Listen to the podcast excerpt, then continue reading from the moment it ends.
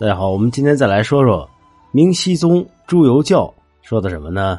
不说他干木工活了啊，这说说他那点破事儿。在天启二年，也就是一六二二年的秋天，明熹宗朱由校迫于舆论的压力，不得不同意其乳母克应月史称克氏出宫返家。也就是在克氏出宫的当天，朱由校懊恼不已，随即给内阁发了一道上谕。上面写着：“客氏今日出宫，朕午膳至晚未尽，暮思至晚，痛心不止。着实进宫奉位，外廷不得烦机。”意思就是说啊，客氏出宫了，然后明熹宗茶饭不思，而且还痛心疾首。那么，这位十七岁的小年轻皇帝，仍然对奶娘是念念不忘，以至于茶饭不进，思念流涕。这是为啥呢？他俩到底是啥关系呢？这客氏啊，和朱由校那本来就是乳母和皇子的抚育关系。朱由校四岁的时候，十八岁的客氏入宫做了他的奶娘，两个人是情同母子，那也属于正常。那按照宫规，皇子长到六七岁，乳母就要出宫，不得滞留。朱由校却是一天也离不开客氏，在十六岁做皇帝，继而十七岁大婚。娶皇后嫔妃之后，依旧是和客氏难舍难分，形影不离。他给这个奶娘的礼遇呢，也是破格的高，加封客氏为奉圣夫人，赏赐二十顷良田，因封他入宫前生的儿子侯国兴为锦衣卫指挥使。客氏住在咸安宫，可在宫中成教，生活之优裕，宫中皇贵妃迥不及也。这种朝夕侍连的亲密关系，远远超出了乳母和皇上间的正常关系。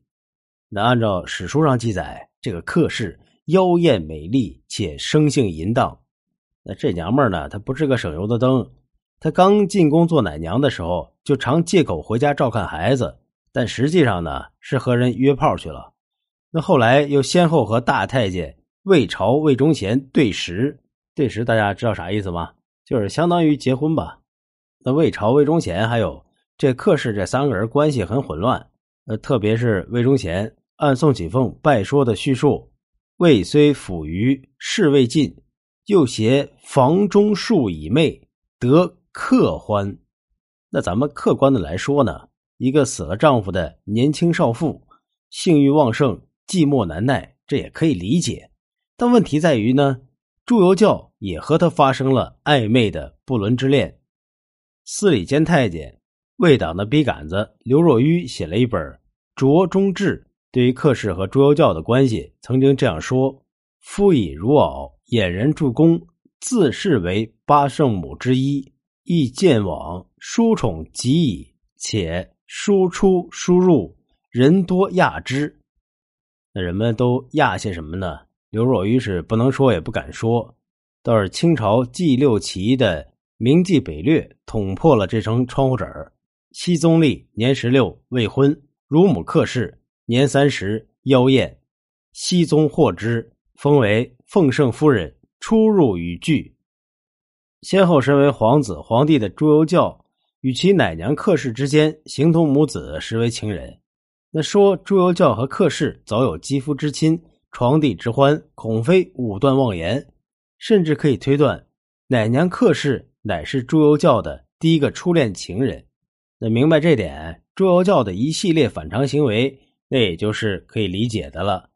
他刚大婚，便给了客氏赏金无算，赐给他的是二百两重的黄金印，这个可以说呢是对老情人的安抚，免得客氏醋劲儿大发，说什么有了新人就忘旧人。